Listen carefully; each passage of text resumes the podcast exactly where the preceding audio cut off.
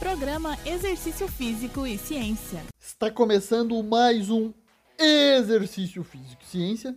Sou o Fábio Dominski e esse é o programa de rádio e podcast que trata de exercícios a partir da visão científica. Seguimos com nossa série especial de musculação com foco em hipertrofia aqui no Exercício Físico e Ciência.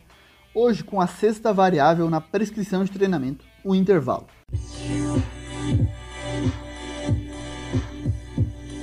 O intervalo entre séries e exercícios, aquele tempo de descanso e recuperação dentro do treino, é uma variável que influencia diretamente na intensidade durante o treinamento resistido. A duração do intervalo de descanso tem efeitos distintos na resposta aguda ao treinamento de resistência, e foi hipotetizado que essas respostas afetam as adaptações hipertróficas crônicas. Intervalos maiores estão relacionados a maiores cargas utilizadas no treinamento, o que consequentemente resulta em maior volume de treino. A prescrição de treinamento resistido visando a hipertrofia muscular possui recomendações de 1 a 3 minutos na literatura. Os intervalos de descanso podem ser classificados em três categorias: curtos, de 30 segundos ou menos, os quais aumentam significativamente o acúmulo de metabólicos, os intervalos moderados, de 60 a 90 segundos, e os intervalos longos, 3 minutos ou mais, Longos intervalos de descanso fornecem uma capacidade sustentada de manter a tensão mecânica ao longo de cada série sucessiva. A capacidade de força demonstrou ser amplamente preservada ao longo de três séries com intervalos de descanso de 3 minutos ou mais. Elevados intervalos geram maior recuperação dos níveis de adenosina trifosfato, os quais são responsáveis pela contração muscular. As evidências a partir de uma revisão sistemática de Joso Grigg e colaboradores em 2017 sugerem que intervalos menores, abaixo de 60 segundos, e mais longos, acima de 60 segundos, têm resultados similares na hipertrofia muscular, porém com uma tendência a maiores ganhos com intervalos maiores, podendo ambos ser empregados nas sessões de treinamento. Os intervalos mais longos são consequências do uso de maiores cargas e ajudam a aumentar a tensão mecânica e o dano muscular, enquanto que intervalos menores geram maior estresse metabólico sendo ambos fatores importantes para a hipertrofia muscular. Com base nesses resultados, os autores recomendam o uso de intervalos mais longos para exercícios básicos, realizados com maiores cargas e até a falha, visando hipertrofia em resposta a maior tensão mecânica e dano muscular. Podemos citar como exercícios agachamento, levantamento terra, supino, desenvolvimento, barra fixa intervalos mais curtos para exercícios isolados, realizados de forma submáxima, visando a hipertrofia através do maior estresse metabólico.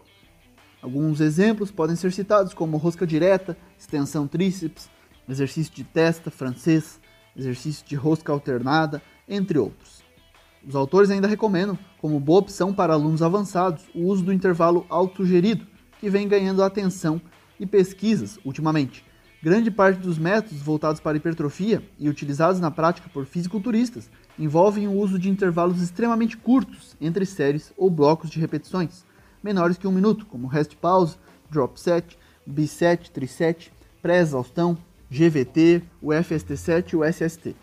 Mesmo repercutindo na queda do desempenho, intervalos curtos estariam relacionados a respostas metabólicas favoráveis à hipertrofia, quando a hipertrofia muscular é prioritária Intervalos longos ou curtos podem ser utilizados, desde que um volume razoável de treinamento seja alcançado. É reconhecido que para a força, a prática e a ciência convergem para o uso de intervalos longos. No entanto, com o foco em hipertrofia, o intervalo de recuperação mais adequado permanece ainda controverso. Nessa temática, existem estudos com diversos resultados, alguns apresentando resultados hipertróficos similares entre intervalos curtos e longos, outros apresentando vantagem para os intervalos mais curtos. Observei um estudo que apresenta vantagem para o intervalo longo e outro estudo com alguns resultados ambíguos. É importante ressaltar que, em relação à variável de intervalo de descanso ou recuperação, estratégias de treino time efficient vêm ganhando notoriedade no cenário do treinamento de força e revelam-se úteis para indivíduos que dispõem de tempo escasso. Esse é um dos principais motivos que as pessoas apontam por não realizarem atividade física regular, inclusive, a falta de tempo.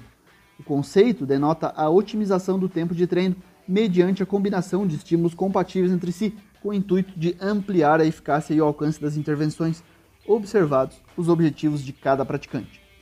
Tal abordagem não se resume à aplicação de métodos avançados de treinamento, tampouco é restrita a indivíduos treinados. Exercício de alongamento, mobilizações miofaciais, ativações de grupos musculares estratégicos, por exemplo, podem ser incluídos nos intervalos entre as séries, daquele que seria o treino principal, tanto por praticantes experientes quanto por iniciantes em treinamento de força. A palavra-chave desse episódio é descanso, pois assim como o treino, a recuperação é fundamental. Insira essa palavra-chave em nosso formulário para gerar o seu certificado. O link está em meu Instagram, arroba e na descrição desse podcast. Esse foi o sétimo episódio de nossa série especial de musculação, com foco em hipertrofia, sobre a variável de intervalo. Fique ligado nos próximos episódios. Um abraço e até a próxima.